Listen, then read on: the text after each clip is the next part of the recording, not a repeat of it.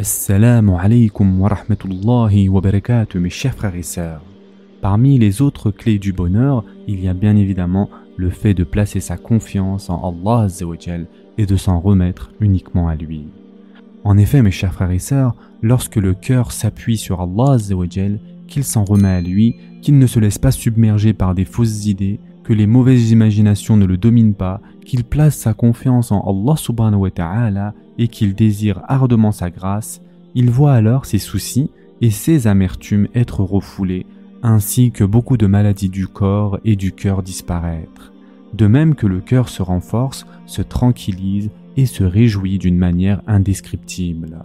Et en effet, mes chers frères et sœurs, combien d'hôpitaux sont remplis de malades victimes d'illusions et d'imaginations nocives? Combien de ces choses ont eu des effets sur beaucoup de personnes fortes? Que dire alors des faibles? Combien ont-elles mené d'individus à l'absurdité et à la folie? Le bien portant est celui qu'Allah a préservé et à qui il a facilité le combat de son âme afin de parvenir aux causes bénéfiques qui renforcent son cœur et repoussent ses angoisses.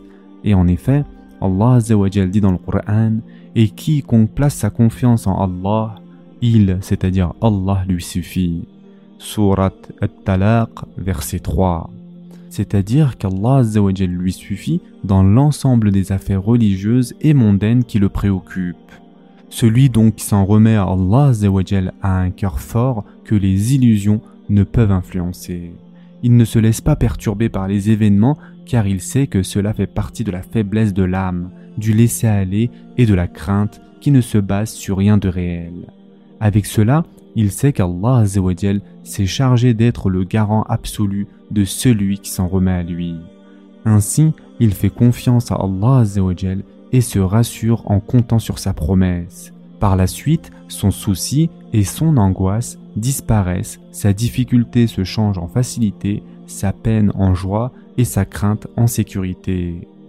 Nous implorons donc Allah qu'il nous accorde la santé et qu'il nous fasse don de sa grâce en nous octroyant une force du cœur, un affermissement et une totale confiance en lui. En effet, il s'est chargé de faire parvenir tout bien et de repousser toute chose détestable et tout préjudice à ceux qui s'en remettent à lui. De plus, mes chers frères et sœurs en islam, le prophète sallallahu alayhi wa sallam a dit que le croyant ne déteste pas une croyante. S'il réprouve d'elle un comportement, alors qu'il n'oublie pas qu'il est satisfait d'un autre de ses comportements. Et ce hadith a été rapporté par Muslim. On trouve ici, mes chers frères et sœurs, deux énormes bénéfices dans ce hadith. Le premier est qu'il nous oriente vers l'attitude à adopter envers l'épouse, le proche, le compagnon, le domestique et tous ceux avec qui l'individu a un lien ou une relation. Il lui convient de résigner son âme au fait qu'il est inéluctable que se trouve en cet autre individu un défaut, un manquement ou une chose qu'il réprouve. Lorsqu'il se trouvera face à cela, alors qu'il met en parallèle la force du lien ou la pérennité de l'amour qu'il convient ou qui est obligatoire de maintenir. Pour ce faire, il doit se rappeler les qualités qui se trouvent chez l'autre, ainsi que les intérêts personnels et communs. Dès lors, le bon vivre ensemble ainsi que le lien perdure et l'apaisement se parachève grâce à cette tolérance vis-à-vis des défauts d'autrui et à cette prise en considération de ses qualités.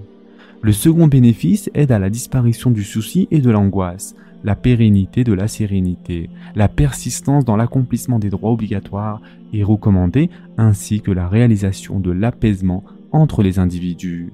Quant à celui qui ne cherche pas à s'orienter vers ce qu'a évoqué le prophète sallallahu alayhi wa sallam, mais qui fait le contraire, de sorte à s'attarder sur les défauts et à ne pas considérer la qualité, alors il est inéluctable qu'il s'angoisse, que la relation soit perturbée et que les droits ne soient plus donnés réciproquement, sachant qu'il convient aux deux parties de les conserver. Bon nombre de personnes ayant des dessins très élevés se résignent à l'endurance et à la tranquillité lorsque surviennent les catastrophes et les troubles. Cependant, au moindre problème, ils s'angoissent et leur tranquillité est perturbée. La raison de cela est qu'ils sont préparés et ont accepté les grands problèmes, mais n'ont pas fait de même avec les petites épreuves. Ainsi, ces dernières leur ont été préjudiciables et ont eu un effet négatif sur leur tranquillité. L'homme ferme est celui qui se résigne aux petites choses et aux grandes, de même qu'il est celui qui implore uniquement l'aide d'Allah et qui lui demande de ne pas le laisser vouer à lui-même, ne serait-ce le temps d'un clin d'œil. Dès lors, la petite affaire lui devient facile, comme ce fut le cas pour la grande, et il reste tranquillisé, le cœur apaisé et reposé. Et enfin, mes chers frères et sœurs, l'être raisonnable, c'est que sa vraie vie est celle de la félicité et de la tranquillité, et qu'elle est très courte. Ainsi, il ne doit pas la réduire et l'entacher avec les soucis et le fait de s'abandonner aux troubles. En effet, cela est l'opposé de la vraie vie. Il doit être avare de sa propre vie de façon à ne pas se laisser voler une grande partie de cette dernière par les soucis et les troubles. Il n'y a aucune différence à ce sujet entre le bon croyant et l'incroyant dévergondé. Néanmoins, le croyant qui met en œuvre ce principe sera toujours celui qui tirera le plus grand bénéfice dans l'immédiat et ultérieurement. De même, lorsqu'il est atteint par une chose détestable ou qu'il redoute, il lui convient de comparer les autres bienfaits religieux et terrestres qu'il a acquis avec la chose détestable qu'il a touchée. Il peut également confronter les événements qu'il redoute et qui lui causeraient du tort aux nombreuses possibilités d'en être préservé. Grâce à cela, son souci et sa crainte disparaissent. Il envisage la plus grave des situations qui peut réellement l'atteindre, accepte qu'elle puisse se réaliser, et si tel est le cas, il s'efforce d'éloigner avec vigueur le pire à venir et d'enlever ce qui a eu lieu ou de l'amoindrir. Il est très utile de savoir que le tort que portent les gens, surtout les mauvaises paroles, ne cause aucun préjudice réel à la personne concernée, si ce n'est au fautif, sauf si elle s'en préoccupe et laisse les torts prendre le dessus sur ses émotions. C'est alors que ces méfaits lui feront du mal comme ils ont porté préjudice à ses fautifs.